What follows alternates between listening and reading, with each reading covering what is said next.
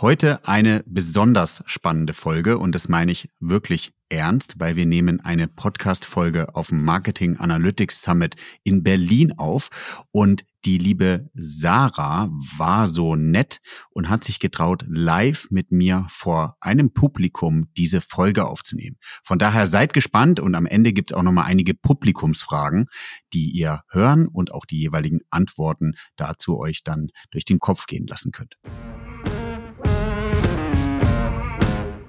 Neue Folgen jeden Freitag. In dieser digitalen Welt gibt es einen speziellen Faktor, der über Erfolg und Misserfolg entscheidet. Daten.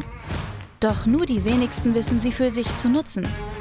Wer seine Kunden verstehen will, um ihnen das bieten zu können, was sie brauchen, kommt um ein professionelles Datenmanagement nicht herum. Jonas Raschedi interviewt andere Experten aus den Data-Bereichen und zeigt Schritt für Schritt, wie genau das funktioniert. So, herzlich willkommen zurück aus der Pause. Ihr seht, hier hat sich was verändert. Ähm, wir starten jetzt mit unserem nächsten Programm-Highlight. Der Live-Podcast My Data is Better Than Yours. Ich glaube, Jonas wird gleich noch ein bisschen was zum Podcast erzählen. Ich werde mich auch kurz halten. Jonas kennt ihr seit äh, gestern Abend, den stelle ich nicht extra vor. Wir haben aber auch noch eine sehr spannende Gästin für den Podcast eingeladen, wie ich finde. Ähm, ich muss mal gucken, damit ich es richtig sage. Sie ist Associate Director bei ähm, der größten deutschen Verlagsgruppe Penguin Random House und arbeitet dort im Bereich Data und Marketing Analytics und unterstützt natürlich die Marketingabteilung dabei, datengetriebene Entscheidungen zu treffen. Und heute geht es darum in dem Podcast, wie man diesen Gap überwindet zwischen einem sinnvollen Umgang natürlich mit Consent auf der einen Seite und gezieltem Marketing, personalisierte Ansprache auf der anderen Seite. Ja, meine Anmoderation ist immer herzlich willkommen zu My Data's Better Than Yours, der Data Podcast. Ehrlich gesagt, von zehn Anmoderationen äh, sind ein oder zwei immer wieder mit dabei, wo ich erstens den Namen vom Gast irgendwie falsch ausspreche oder was anderes. Also auch ich bin immer noch manchmal nervös. Ähm, von daher cool. Äh, schön, dass ihr da seid. Live in dem Sinne, dass wir jetzt äh, Leute haben, die zuhören. Ähm, Podcast ist seit drei Jahren gegründet. Äh, der ist ganz, ganz klein angefangen. Als ich bei Douglas gearbeitet habe, habe ich mit AirPods aufgenommen. Da schlagen jetzt meine Cutter die Hände über die Ohren zusammen und sagen, was für ein Ding. Und am Anfang haben mir, glaube ich, nur so zwei oder drei Leute zugehört. Dann haben wir irgendwann zehn zugehört. Dann haben wir irgendwann 20 zugehört. Und jetzt sind wir alleine bei Spotify bei dreieinhalbtausend Abonnenten. Ähm, das ist schon, schon gigantisch und hätte ich mir gar nicht vorgestellt. Und wenn man jetzt so die ganzen Zahlen anschaut, ist es schon was Tolles.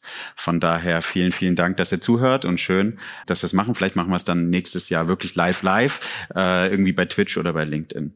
Das war die allgemeine Anmoderation. Denkt dran, wenn ihr nachher Fragen stellt, einmal sozusagen als Disclaimer, die Fragen werden mit aufgenommen. Ähm, ich glaube, wir sind aber hier in einer Runde, äh, wo sich jeder traut, Fragen zu stellen. Von daher cool. Liebe Sarah, stell dich doch mal kurz vor, wer du bist, was du machst. Hat Maren ja schon ein bisschen gemacht, aber du darfst gerne ja. noch mal einsteigen und dann legen wir auch mit dem Thema los. Ja, genau, sehr gerne. Äh, also vielen Dank auch für die Einladung in den Podcast. Freut mich sehr, dass ich gerne. hier sein darf, auch auf der Konferenzbühne. Ich bin Sarah Söhlemann ähm, und ich arbeite als, Mark äh, als Associate Director Marketing Data Analytics bei der Publikumsverlagsgruppe Penguin Random House, wie Maren gerade schon gesagt hat. Vielleicht als kleinen Exkurs, die ähm, Penguin Random House als Publikumsverlagsgruppe. Ähm, Jonas, du hast gestern gestern auch schon relativ häufig so von Verlagen geredet. Das wird auch im Datenkontext beziehungsweise ähm, generell in der, äh, in der Landschaft wird relativ häufig von Verlagen geredet und damit sind dann auch Zeitungsverlage gemeint. Wir sind Publikumsverlage und da ist die Marke meistens nicht ganz so sehr bekannt. Ich weiß nicht, wer hier im Raum Penguin Random House als Unternehmen kennt ähm, oder als deutsche Niederlassung kennt. Ähm, wir machen Bücher Publikumsbücher, das heißt Belletristik, Literatur, Sachbücher, Kinder- und Jugendbücher, Hörbücher, Ratgeber, alle Themen. Wir sind eine Verlagsgruppe mit ungefähr 45 Verlagsmarken, Imprints ähm, unter einem Dach. Das sind dann Verlagsmarken wie der Penguin Verlag, ähm, der Heine Verlag, Blanc Vallée und so weiter. Einige kennen das bestimmt. Und wir haben jetzt, äh, also für meine Abteilung bzw. für den Teil, ähm, für den ich verantwortlich bin, wir haben Anfang des Jahres unsere äh, Marketingorganisation neu aufgestellt und haben in dem Rahmen eine äh, neue Abteilung geschaffen, die heißt Marketing Intelligence. Und in dieser Abteilung ist mein Team angesiedelt ähm, und mein Team heißt eben Marketing Data and Analytics, deswegen mein klangvoller Titel auch, Associate Director Marketing Data and Analytics. Und da bin ich ähm, verantwortlich für Web Analytics, auch Consent Management in der ähm, technischen Umsetzung, Tracking-Themen, aber eben auch dafür die Erfolgsmessung im Marketing für die Verlagsgruppe zu etablieren und ähm, meine Marketingkolleginnen zu enablen, dass sie mit Daten ihre Kampagnen besser machen können und dass wir unsere Bücher auf der Basis von Daten besser sichtbar machen können und ähm, dann natürlich auch wieder für Umsatz sorgen zu können. Vielleicht ein kleines bisschen zu meinem Background.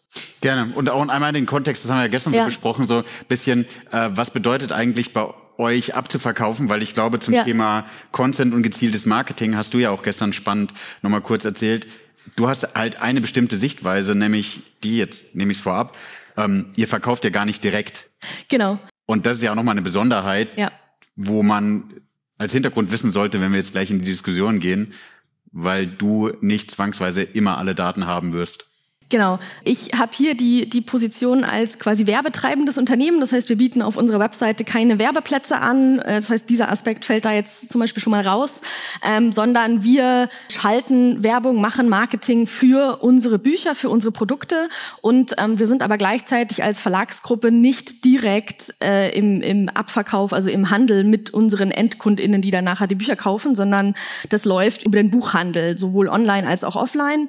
Das heißt, wir haben ähm, First-Party-Daten im Sinne von ähm, Newsletter, Abonnentendaten, Website-Verhalten ähm, und da dann natürlich auch ganz stark content-abhängig, aber eben wenig Endkunden-Abverkaufsdaten. Das heißt, wir haben auch keine Kundenprofile, mit denen wir Interessensgruppen bilden können. Das ist so ein bisschen so eine Sondersituation. Da gehen wir dann vielleicht auch nachher noch mal ein bisschen genauer drauf ein. Ja, was man vorab mal sagen soll, weil ähm, und da vielleicht auch da ein Applaus. Die, ähm, du bist ja heute Morgen so ein bisschen äh, da gewesen und hast dann kurz gesagt, du bist schon ein bisschen nervös. Kleines bisschen. Und dann ähm, dachte ich, okay, wir haben uns zum ersten Mal, ehrlich gesagt, ja am ersten Tag beim oder beim Vortag beim Speaker-Tinner gesehen. Ja. Wir haben uns gesehen und wir haben ungefähr zweieinhalb Stunden nur über das Thema nonstop geredet. Und ich dachte, okay, aber du weißt schon, dass wir zweieinhalb Stunden drüber gesprochen haben. Warum bist du nervös? Aber ihr habt zweieinhalb Stunden Zeit, oder? Nein, also wir können zweieinhalb Stunden füllen und ich glaube, du kannst das sehr, sehr gut. Von daher, lass uns einmal kurz ins Thema eintauchen. Ja. Wir müssen auch ein bisschen auf die Zeit achten, dass wir es hinbekommen. Und Philipp will bestimmt tolle Fragen noch stellen am Ende. Ähm, von daher gucken wir, wo die Reise hingeht. Lass mich mal das Thema so aus, aus Management-Perspektive äh, besprechen, weil folgender Hintergrund, ähm, ich glaube, wir sprechen leider schon viel zu lange um das Thema Cookie-Loss und äh, ja. Daten gehen flöten. Jetzt bin ich sehr makaber, aber ich habe, glaube ich, in meinem Vortrag gesagt, wäre es eine Art Mensch und würden wir das beerdigen, würde keiner mehr an den Tod glauben, weil wir so oft darüber gesprochen haben. Es ist, wir sprechen viel zu oft darüber und es ist keine Awareness da. Das merke ich dann, wenn ich mit anderen Leuten drüber spreche und jetzt ist, glaube ich, die Kommunikation, ich glaube, bei Business Insider stands, Google will Third-Party-Cookie-Loss auf 2025 schieben. Ja. Warum zum Teufel denkt jeder, dass es nur an Google liegt, dass die Third-Party-Cookies wegsterben? Und warum glaubt jeder, dass es bis jetzt immer noch nicht in den Daten zu sehen ist, dass es passiert? Und vielen Dank dafür. Haben wir ja jetzt drüber nachgedacht, nochmal ein Buch dazu zu schreiben, weil ich glaube, das ist wichtig, dass die unterschiedlichen Themen da eingehen. Und ich mache dann immer simple Beispiele im Management. Stellt euch vor, ihr habt eine Webseite, egal in welchem Kontext. Da kommen 100 Besucher auf die Webseite und das erste, was kommt, ist das Consent. Das Consent ist nicht schlecht, das brauchen wir. Aber bei einer Consent-Rate geht man davon aus, dass wir so 60 bis 70 Prozent der ähm, Zusagen haben. Lass uns 60 Prozent sein. Das heißt, wir messen von 100 offiziell nur noch 60 Nutzer. Von den 60 Nutzern ist es jetzt auch so, dass selbst die, die Content gegeben haben, Adblocker installiert haben. Man sagt 15 Prozent. Kopfrechnen ist jetzt für mich ein bisschen schwer. Wir nehmen 10 Prozent. Das heißt, von äh, den 40, die übrig geblieben sind, wenn, nee, wenn 60 Prozent Zustimmungsrate sind 60 Prozent übrig geblieben, aber dann verlieren wir nochmal sechs. Das heißt, wir sind bei 54. Und wenn wir jetzt davon ausgehen, dass es nicht nur zwangsweise eine Webseite ist, sondern irgendwie eine App und so weiter, verlieren wir ja noch mehr Nutzer durch unterschiedliche technische Herausforderungen. Das heißt, von 100 messe ich eigentlich am Ende gerade, simpel gesprochen, 54. Ja. Und jetzt immer ganz ehrlich, alle E-Commerce-Unternehmen machen so simple Sachen wie Year-over-Year-Vergleich mit Visits, macht überhaupt keinen Sinn mehr. Year-over-Year-Vergleich mit Conversion Rate macht überhaupt keinen Sinn mehr. Und lassen sich da ja auch im Management drauf ein und messen. Und jetzt gibt's ja unterschiedliche Methoden, um einmal herauszufinden, ist überhaupt bei mir schon der Loss da? Und jeder meint, er muss Attribution oder Multi-Mix-Marketing-Modeling machen. Keiner achtet aber darauf, seine Touchpoints sich mal nur in Google Analytics einzuschauen und stellt schon fest eigentlich, dass Safari nur noch einen Touchpoint seit mehr als ein Dreivierteljahr hat. Also es ist eigentlich schon kaputt. Und da steigen wir ja jetzt ein in unserer Diskussion. Das ist die Situation. Das ist die Situation.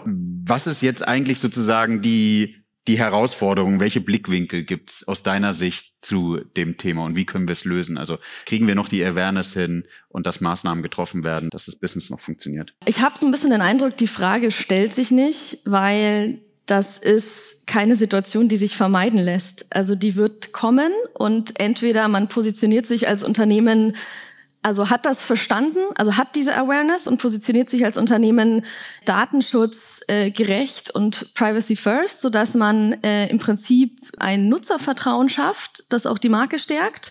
Äh, da ist tatsächlich meine Perspektive so, ähm, wenn wir uns wieder zurückbekehren auf unser, unser uraltes Marketingwissen und uns damit beschäftigen, was ich eigentlich anbiete an Produkten und an Dienstleistungen, an welche Zielgruppe und ähm, was diese Zielgruppe für Bedürfnisse hat und ich diese Bedürfnisse in Marketingbotschaften verpacke, die ich dann wiederum über Werbemittel streue über Kanäle, dann bin ich an einem Punkt, ähm, wo ich nämlich die Kanäle, das kam jetzt auch schon, glaube ich, öfter mal auf oder es ähm, wird immer häufiger gesagt, dass die Kanäle nicht mehr als Touchpoint dienen, die ich unbedingt alle nachvollziehen muss, sondern sie sind im Prinzip meine Distributionsplattformen. Das heißt, ich streue meine Botschaft zu einem bestimmten Produkt, die das Bedürfnis der äh, NutzerInnen catcht ähm, streue ich über verschiedene Plattformen. Da kann ich dann natürlich auch analysieren, welche dieser Plattformen funktionieren wie gut. Ähm, aber das ist dann eigentlich eher ein ähm, abgeleitet, wie die Botschaft verpackt wird für diese Plattform. Beispielsweise, ich weiß, dass meine Zielgruppe für ein Produkt, in meinem Sinne vielleicht für eine Neuerscheinung von einem Buch, dass meine Zielgruppe relativ jung ist und ähm, die ist dann auf TikTok unterwegs. Warum ich will, dass dieses Produkt gekauft wird, warum ich denke, dass das gut ist, dass Menschen dieses Produkt kaufen. Das muss ich TikTok-gerecht verpacken. Das heißt, da werde ich jetzt wahrscheinlich nicht gut starten mit ähm, einer kreativen Gestaltung, die statisch ist, die eine Tonspur hat, keine Untertitel und ähm, 30 Sekunden oder zwei, fünf Minuten durchläuft. Also man kennt das tatsächlich bei den Werbemitteln. Ich hatte das auch ganz lange. Ich komme ähm, auch aus dem Online-Marketing-Bereich. Also ich habe relativ lange Online-Marketing gemacht ähm, bei Penguin Random House und bin dann in den Datenbereich gewechselt.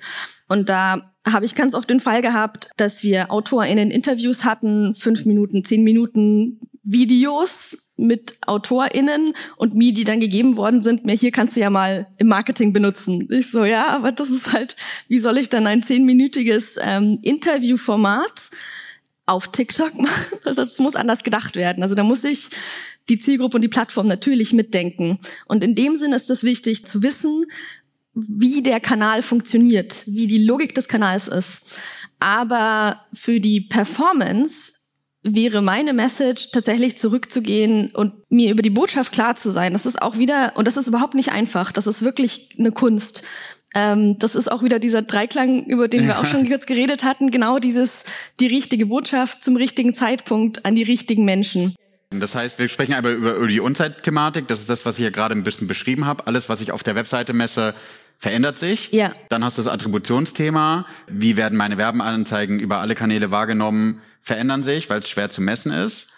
Dann hast du on-site ja die Thematik, dass du das Bidding schwerer fällt, weil du natürlich nicht zwangsweise auch Server to Server durch Consent alle Käufe an Facebook, an Google oder sonst was zurückgibst. Ja. Und was du beschreibst, ist ja jetzt die Thematik, okay, wie gehe ich das Werben an? Also wie kann ich meine ja. Online-Marketing-Kanäle noch bespielen? Das sagst du jetzt Creative First, du kommst aus dem Online-Marketing, äh, hast bis aber jetzt in die gute Seite gewechselt zu den Data-Leuten. ähm, und äh, da ist ja die Thematik, das ist schon richtig. Ich glaube, es, bis jetzt hat keiner oder wenige geschafft, sehr, sehr gute Creative zu bauen, die ohne Targeting zurechtkommen, weil die Anzeige an sich schon sich für ein gewisses Targeting entscheidet und wenn du es dann sozusagen ohne zwangsweise Targeting laufen lässt, wird durch einen Algorithmus das alles schon besser. Aber das ist tatsächlich genau die Kunst. Also das ist auch wirklich exakt das, was ich zum Beispiel selber die Erfahrung gemacht habe, als ich noch im Marketing gearbeitet habe, aber auch immer wieder die Rückmeldung bekomme von meinen Performance-Teams, ja. dass beispielsweise auf einer Plattform wie Meta machst du kein Targeting mehr. Du hattest früher eine Zeit, wo du wirklich eingestellt hast, ich hätte gerne hier meine Interessensgruppen, äh, ich möchte gerne die Leute, die sich für Garten interessieren, weil ich habe einen Gartenratgeber zu vermarkten. Dann hätte ich gerne noch die, die, hm, ich weiß es nicht, die Brigitte lesen, dann kann ich das alles einstellen. Also. Und die Zeiten sind wirklich vorbei.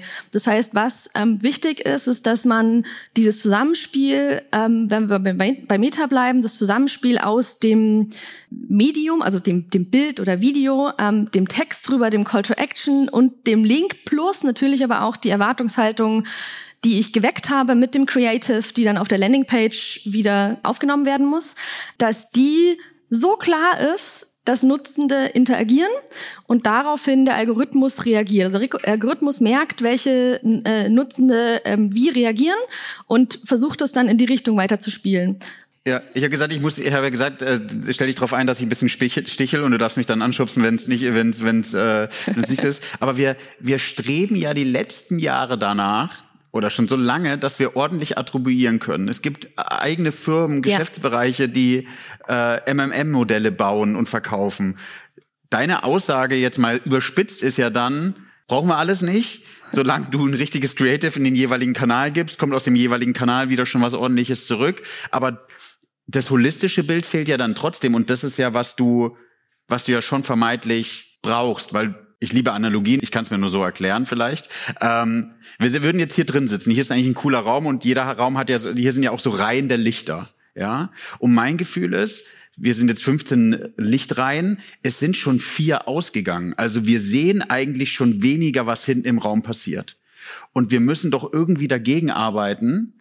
Und Deine Antwort ist so ein bisschen, habe ich das Gefühl, okay, aber lass uns doch einfach eine Taschenlampe nehmen und wir strahlen einfach mal da hinten rein und wir werden die Person schon erwischen, weil das Reh läuft schon ins Licht rein und wir wollen ja Rehe haben. Jetzt mal ganz, ganz überspitzt, nee. ja?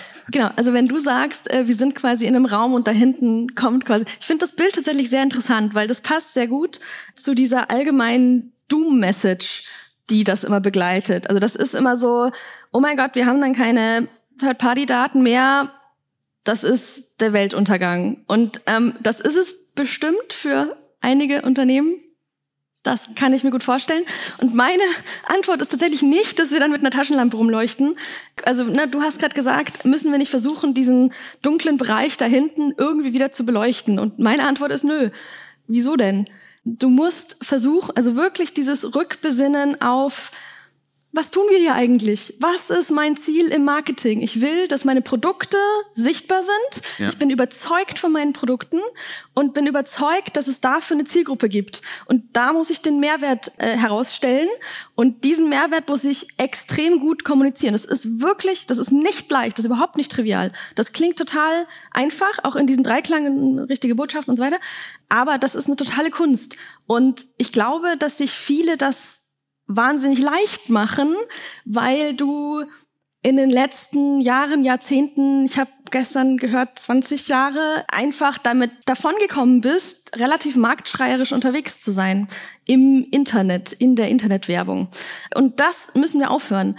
Und was mir auch so ein bisschen fehlt bei dieser, bei diesen Versuchen, Licht ins Dunkel zu bringen, ja. in diesen dunklen Raum am Ende, ähm, ist tatsächlich aber wo steht denn, wo stehen denn die Menschen, die ich ja ansprechen möchte? Also man, man konzentriert sich sehr darauf, ich will die Daten wieder zurückhaben, ich will irgendwie Fingerprinting machen und so. Und ich bin der Meinung, einen Schritt zurückgehen und wirklich nochmal die Leute, die mein Produkt kaufen sollen, verstehen. Und das ist auch auf der Datenbasis. Mm, helf mir kurz zu mhm. verstehen und wirklich auch sozusagen diesmal nicht gestupst, sondern einfach nur die, die Rückfrage. Aber bespielst du dann jeden Kanal einzeln also ich, ich habe immer noch die Vorstellung, es muss doch einen Dirigenten geben, der das Orchester bespielt. Bleib dran. Ganz kurze Werbung. Eine kleine persönliche Bitte an dich, liebe Hörer und liebe Hörerin. Und zwar möchte ich meinen Podcast stetig verbessern und an eure Wünsche anpassen. Deswegen gibt es jetzt eine kleine Umfrage und zwar findest du den als ersten Link in den Show Notes. Da kannst du einige Fragen zu meinem Podcast beantworten und es würde mich extrem freuen, wenn du dir Zeit nimmst und wirklich alle Fragen einmal individuell ausfüllst. Vielen, vielen Dank. Jetzt geht's weiter. Werbung Ende. Ja, Das ist die Botschaft. Also die Botschaft steht quasi oben drüber. Ich will ja. entwickeln, ähm, also beispielsweise, wenn ich jetzt beim, bei unseren Produkten bleibe, beim Ratgeberbereich bleibe ja. und dann sage, wir haben Ratgeber für Balkon Gardening, so ja. ja, das ist jetzt irgendwie auch seit ein paar Jahren schon so ein bisschen so ein Trend, ne, auch bisschen sicherlich befeuert durch ähm, Corona. Ich kann irgendwie auf meinem Garten Pflanzen züchten und dafür gibt's Bücher, die kann man dann. So, das heißt, meine Botschaft ähm, kristallisiert sich daraus, wenn ich verstehe, warum es mein Buch gibt, warum es diesen Ratgeber gibt und welchen Personen der hilft. Und daraus mache ich meine Marketingbotschaft und die streue ich über die Kanäle, wo ich weiß, dass meine Zielgruppe unterwegs ist. Das ist im Prinzip auch wieder Consumer Insights beziehungsweise auch Marktforschung. Das heißt, ich schaue natürlich dieses Balkongardening, das ist vielleicht eine Zielgruppe, ich bin jetzt ein bisschen fiktiv unterwegs, weil ich das nicht auswendig habe. Das ist vielleicht, genau, das ist vielleicht eine Zielgruppe, die ist so ungefähr in meinem Alter, irgendwas zwischen 20 und 40. Die wollen irgendwie, die backen auch gern mal ein Sauerteigbrot, ne? Die wollen da irgendwie Dinge produzieren. Das ist so diese Zielgruppe, die interessiert sich für Natur, die will vielleicht selber Dinge ziehen. Das heißt, ich überlege mir zuerst, wo ist diese Zielgruppe unterwegs? und auf welchen Kanälen. Und dann spiele ich diese Message über die Kanäle, für die ich Geld habe und womit sich meine Zielgruppe bewegt. Also ne, das, das Tracking kommt ja dann da ins Spiel. Also beim Tracking haben wir ganz häufig eben noch diese Konzentration auf die einzelnen Kanäle. Also dass ich tatsächlich sage, ich vergleiche, wie diese Ad, also diese einzelne Ad performt auf Meta oder wie diese einzelne Ad performt auf Outbrain oder auf Google Ads und so. Und dann bin ich sehr an dieser Kanaldenke ja. drin. Und was ich spannend finde, ist vielleicht auch nochmal da so eine Zwischenebene einzuziehen. Ja. Vielleicht auch nochmal ganz kurz ein Nebensatz. Ähm, wir haben ja häufig äh, Best Practice, dass wir bei Kampagnen mehrere, da haben wir zwei, drei Anzeigengruppen und haben in diesen Anzeigengruppen drei, vier, fünf. Es gibt auch äh, äh, Unternehmen oder Werbekampagnen, die dann irgendwie 20, 30 Ads in dieser Ad-Group haben, weil es ja dadurch, dass man dem Algorithmus so ein bisschen eine Vielfalt geben möchte, guckt man halt so ein bisschen, welche performt denn gut. Und ich habe den Eindruck, dass wir dadurch den Blick darauf verlieren, weil ich mache ja so viele Creatives, damit die alle so, ähm, damit das Beste halt dann gewinnt, ähm, verliere ich ja den Blick dafür, was jetzt wirklich meine Botschaft ist, weil ich natürlich nicht für jedes dieser 30, 40 und ich das ist ein bisschen, für uns ist ein relativ großer ähm, Anteil gerade, nicht für jedes dieser 30, 40 tatsächlichen Ads eine Botschaft ausarbeite.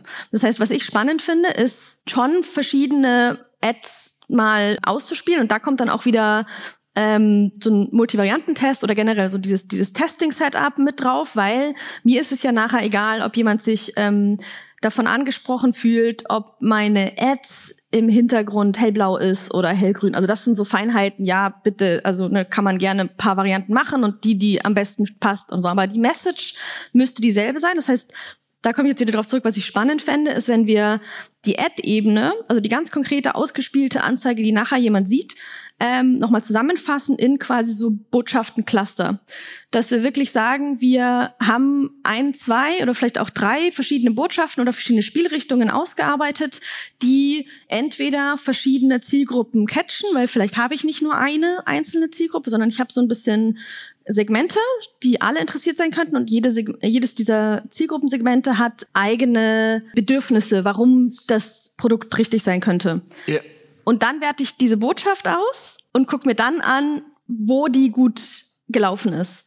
Okay. Aus Management-Perspektive würde ich dich ja jetzt fragen, welcher Kanal ist erfolgreich? Dafür machen wir ja das ganze Thema und so. Ja. Und was wäre dann deine Antwort? Das heißt, du würdest sagen, in Meta spende ich pro Monat 10.000 Euro und Revenue ist X, weil du misst ja nur noch 54 Prozent des Revenues, was ankommt. Ja. Die andere Seite könntest du ja nicht zwangsweise messen. Jetzt mal ketzerisch.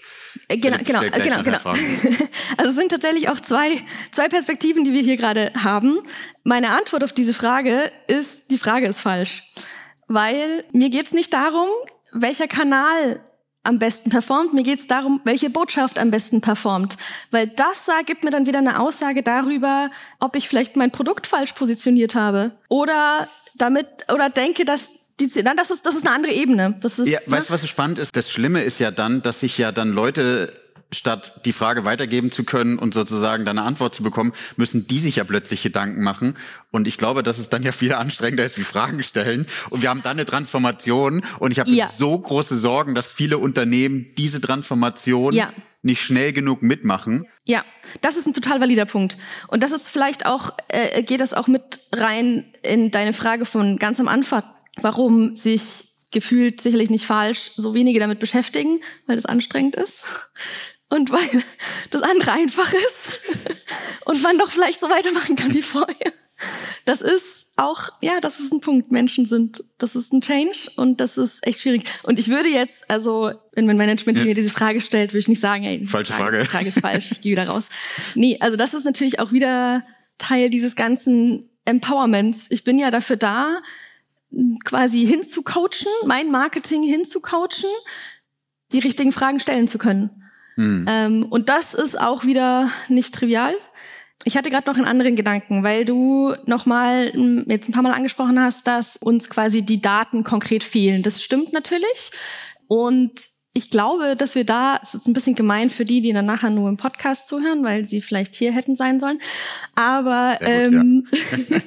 wir haben gestern tatsächlich einige spannende Vorträge gehört, wie man umsetzen kann, dass wir als Unternehmen wieder die Kontrolle zurückbekommen über unsere Website-Daten, weil das ist ja auch so ein bisschen das Kernproblem. Warum arbeite ich mit Google Analytics? Warum arbeite ich mit Google? Warum arbeite ich mit Meta? Warum geht es mir eigentlich darum, den Plattformen die Daten zu geben, damit ich aktionsfähig bin als Unternehmen? Das ist ja schon ein bisschen falsch, ein bisschen grundfalsch, weil ich möchte als Unternehmen strategisch agieren können. Ich möchte nicht nur reagieren. Ich glaube, dass diese Thematiken mit dem Wegfall der Third-Party-Pixel und diesem Doom-Messaging, was da so mit reinkommt, das ist rein drauf aus, dass wir reagieren. Dass wir dann sagen, oh mein Gott, Google schaltet die Pixel ab, ich muss jetzt das installieren. Oder ich muss jetzt den Consent Mode ähm, reinnehmen, weil dann hat Google wieder Daten und dann kann ich ja wieder Konversionen messen. Und damit lasse ich mich treiben und das wäre tatsächlich mein Ansatz zu sagen, ich brauche als Grundvoraussetzung ein Setup, das mir es erlaubt, als mein Unternehmen meine eigenen Daten, da bin ich bei den First-Party-Daten, ähm, selbst zu verwalten und selbst zu kontrollieren und datenschutzkonform mit quasi Privacy First, aber auch sowas wie Privacy by Design, das kann ich ja auch ähm, grundlegend implementieren, sowohl in meiner Datensammlung als auch in der Website-Gestaltung oder Website-Entwicklung, dass ich diese Daten in eigener Kontrolle habe und dann entscheide, gebe ich die weiter an Google Ads oder Analytics mhm. oder an Matomo und was hatten wir noch für Lösungen? Snowplow, Gentis, was auch immer. Und das ist auch wieder nicht trivial, ähm, da sind wir auch tatsächlich noch dran. Der Vortrag war ja, glaube ich, von Miele, wo die ganz spannend äh, gedreht haben, Unter anderem, das, ja. das mhm. Data Warehouse nicht hinter Google Analytics zu legen und sozusagen die Daten aus Google Analytics in Data Warehouse zu ziehen, sondern die Daten erst in Data Warehouse aufzubereiten und dann nur die relevanten Daten sozusagen weiterzugeben.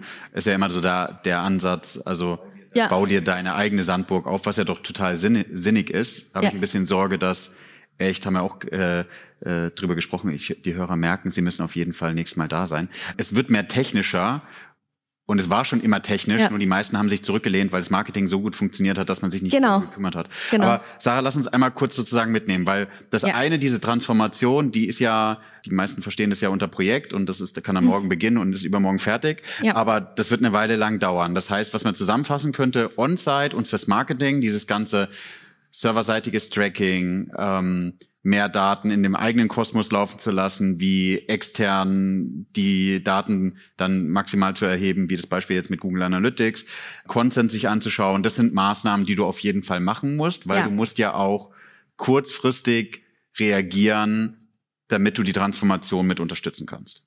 Ja, oh, also genau, kurzfristig zu reagieren, also das ist total äh, auch, auch wieder ein, ein sehr guter Punkt, äh, dass natürlich Change-Projekte nicht übermorgen zu Ende sind und man immer wieder in diese Fallacy rein, äh, reingeht. Ich bin so ein bisschen vorsichtig, aber das ist auch also äh, nicht nicht einfach zu navigieren. Ich bin so ein bisschen vorsichtig tatsächlich bei diesen kurzfristigen Reaktionen, weil das also bin ich auch schon drauf reingefallen, weil das schon auch dazu führt, ähm, dass man dann halt irgendwo eine Nachricht mitbekommt, keine Ahnung, von ein paar Jahren, als Facebook die Conversion API eingeführt hat, oh mein Gott, das muss ich jetzt machen, ich muss das jetzt einrichten und dann mache ich das halt und klar kann ich das tun, alles, alles gut.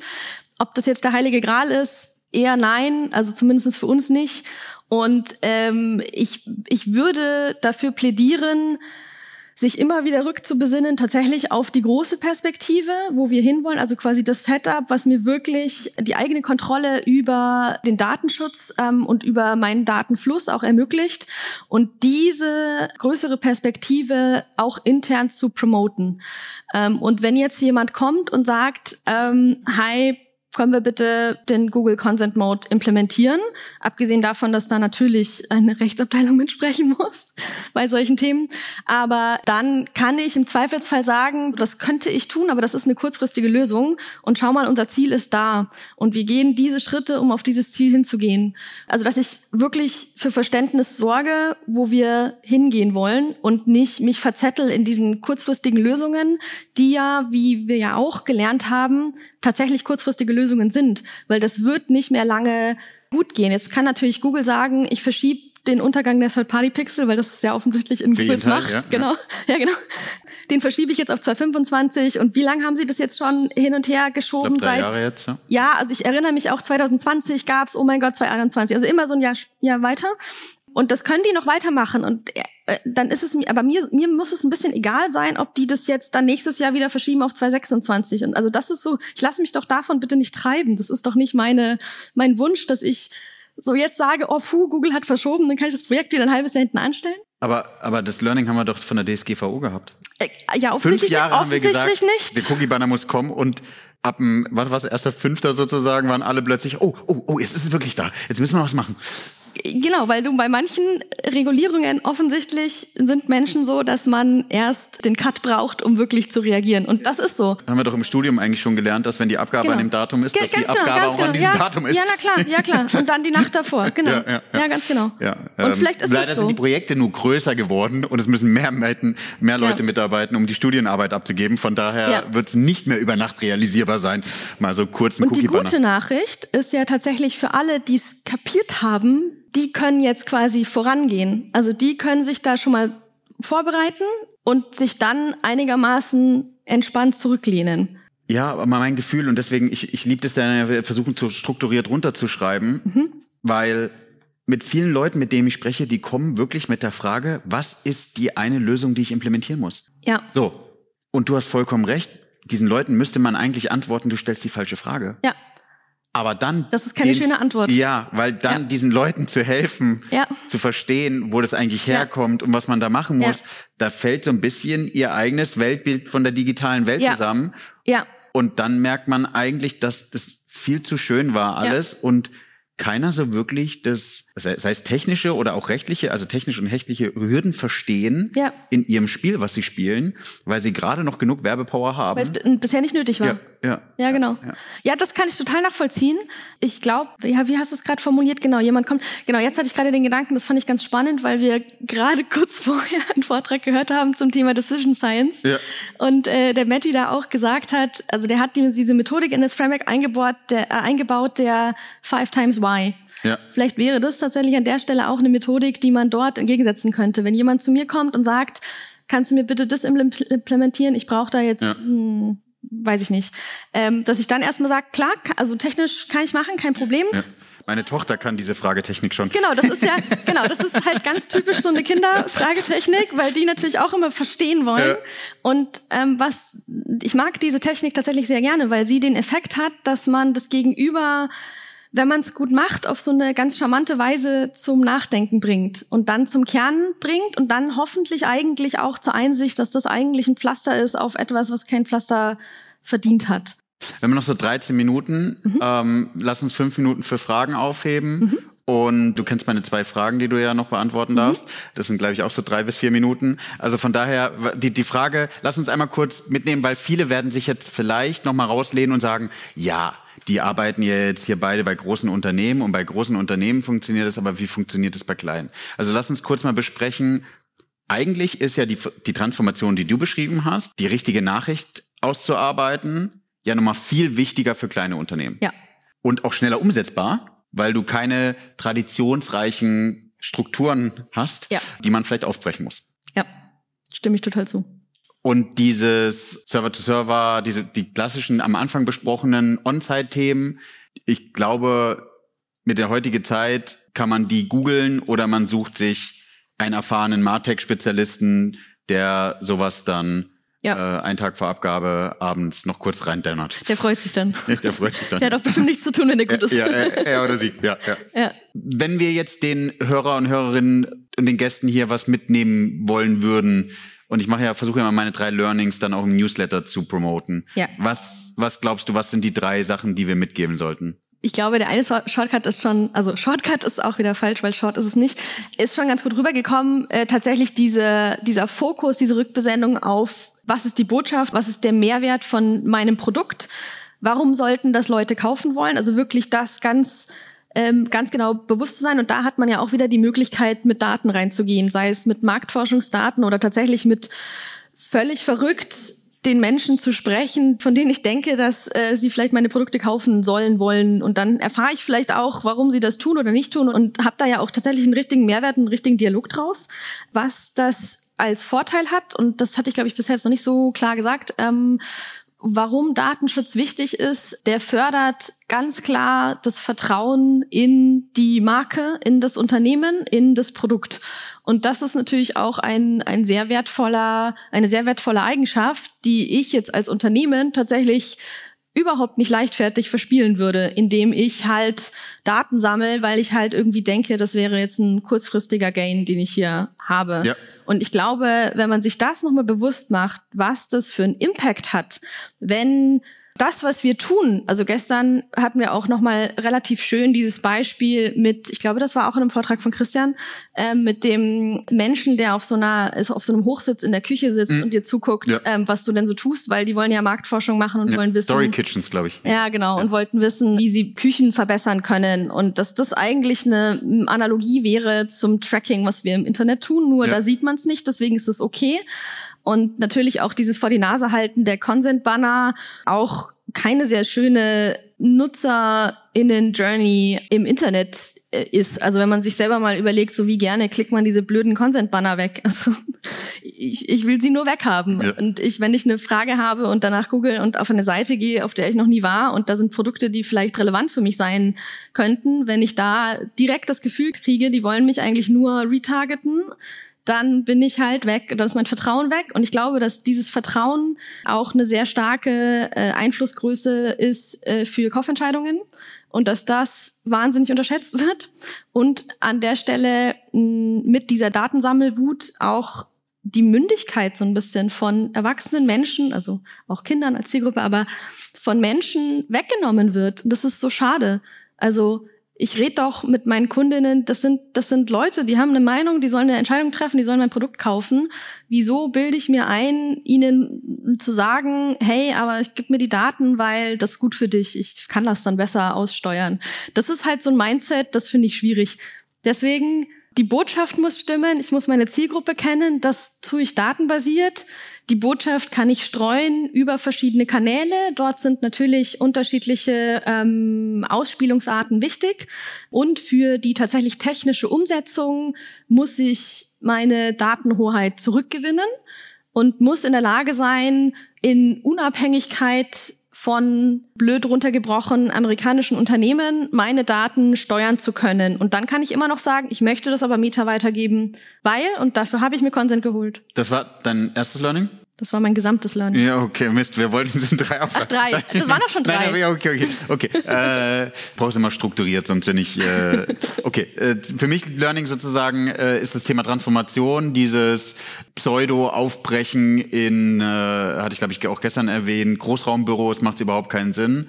Dann sollten sie anfangen, sich runde Tische zu kaufen und äh, statt in jeden äh, Google Ads separat zu setzen von Meta, alle an einen Tisch zu setzen und über den Kunden zu sprechen und was oder Ja. Kunden zu sprechen und welche Maßnahmen da sozusagen ergreift. Und dann wird es, glaube ich, eher in deine Richtung gehen. Ähm, Ja. Und das zweite Learning, Martech-Ressourcen, Mhm. technische Verständnis zu, wie funktioniert das ganze Programmatic, wie funktioniert es aber On-Site, ist total underrated. Mhm. Ja. Nicht nur underrated, sondern auch extrem wenig auf dem Markt. Und Ja. keiner versteht, dass man es braucht. Auch das Zusammenspiel, Ja. was der Effekt ist, also was das Zusammenspiel ist von Online-Marketing, Tracking, Daten sammeln. Ja. Ich sehe das in Google Analytics oder wo auch immer. Ich treffe daraus Entscheidungen. Also wirklich dieser ganze, das ist, ja genau, das ist äh, noch relativ wenig so wirklich im Kopf. Ja.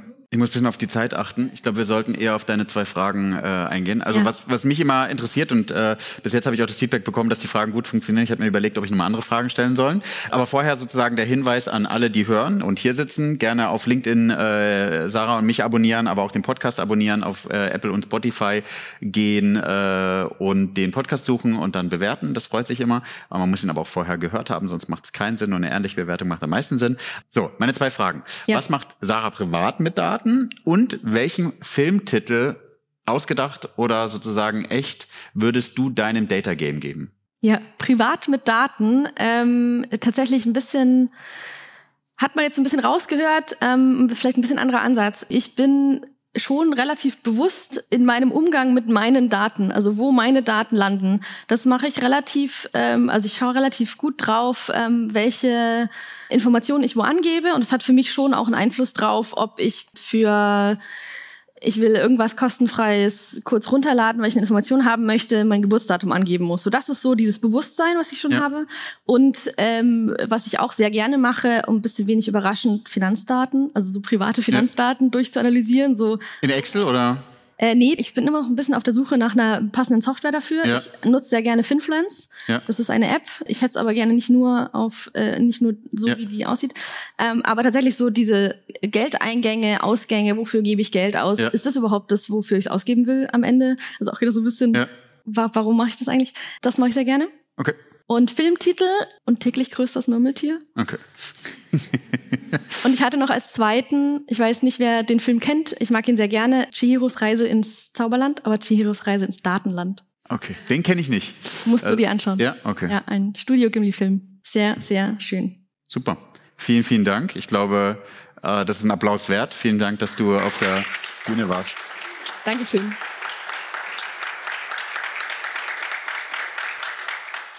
So, wir haben noch vier Minuten zwanzig, um äh, gut in der Zeit zu sein. Und wir beide haben ja vorhin philosophiert, warum da sozusagen ein Ampelsystem ist. Es ist noch grün. Wer hat Fragen an uns? Philipp. Du darfst Du sehr darfst. Erstmal vielen Dank. Äh, Es war mir sehr spannend auf die Perspektive, auf die Botschaften.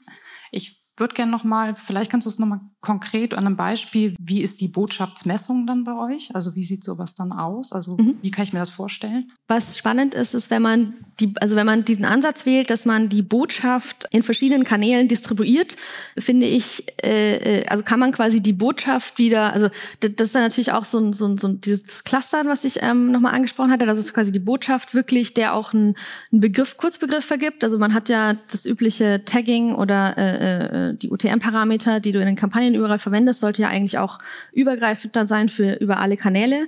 Und da kann man beispielsweise Labels hinzufügen oder bestimmte UTM-Parameter-Einheiten benutzen, die dann quasi für die Botschaft stehen. Also üblich ist tatsächlich, dass man Kampagnennamen vergibt, der dann irgendwie Summer Sale 2023 oder sowas ist. Und dass man in diesen Namen tatsächlich den Teil der Botschaft mit rein verpackt und das dann auch in der Messung ähm, zur Verfügung hat. Genau. Ich glaube, einmal ganz hinten und Philipp vorne. Und die Messungen letztendlich wären aber die typischen Metriken, die wir immer verwenden. Also Impression, Klicks. Also an dem System Genau. hat sich wahrscheinlich jetzt nichts verändert. Nee, genau, genau. Die Perspektive ist dann quasi eine andere. Das heißt, ich würde lediglich meine UTM-Parameters und letztendlich die Art und Weise, wie ich die Kampagnen vertecke, nutzen, um sozusagen.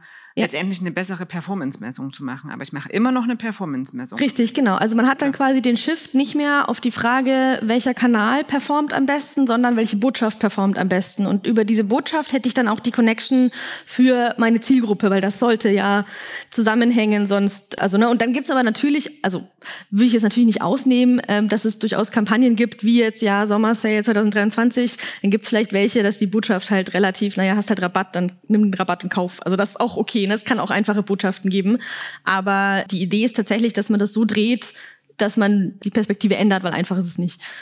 Vielleicht haben wir welche motiviert, die sich das jetzt mal so anschauen, wenn sie die Daten schon so aufbereitet haben. Ich bin sehr gespannt tatsächlich, ja.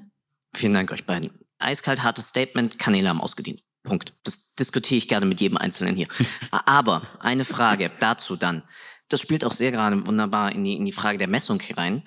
Erste Frage, sollten damit unsere Messsysteme nicht invertiert werden? Das heißt, wir fangen dann klassisch, Google Analytics und alle anderen Systeme geben uns noch immer Kanäle raus. Warum fangen wir nicht oben dann jeweils mit der Botschaftsgrundlage an? Erstens. Mhm. Mhm. Und zweitens, wie kommen wir, wenn wir das vielleicht verstanden haben, dann eben aus dieser Abhängigkeit der World Gardens raus? Weil das ist ja genau der Grund, warum wir in Kanälen denken. Also das erste, du hast vollkommen recht. Ich glaube, Google Analytics 4 und sowas geht ja jetzt schon in die Richtung. Ich glaube, da sind wir auch wieder voll geworden. Die Standard-Dashboards helfen uns sozusagen in die Standardsachen reinzugucken, aber die Perspektive, die du beschrieben hast, sollten wir auf jeden Fall aufbauen. Gibt ja auch einen Grund, warum Google Analytics 4 nicht so eine Blickwinkel darstellt. Vielleicht. Ähm und die äh, zweite Frage war in Richtung Wallet, Garden. Wallet Gardens. Ja. Vollkommen richtig, ähm, das zu tun. Ich glaube, wir sollten erstmal schaffen, unsere eigenen Kanäle ordentlich zu bespielen, weil ich glaube, das ist einfacher zu lösen. Und dann sollten wir uns darüber Gedanken machen, wie wir schaffen, die Wallet Gardens nach und nach perspektivisch abzulösen. Weil du hast vollkommen recht, aber ich glaube, den höheren Effizienzgewinn kriegst du über die eigenen Kanäle bespielen, weil du da auch die Jetzt ist es rot geworden, weil, äh, weil wir auch da sozusagen besser auch auswerten können. Vielen, vielen Dank.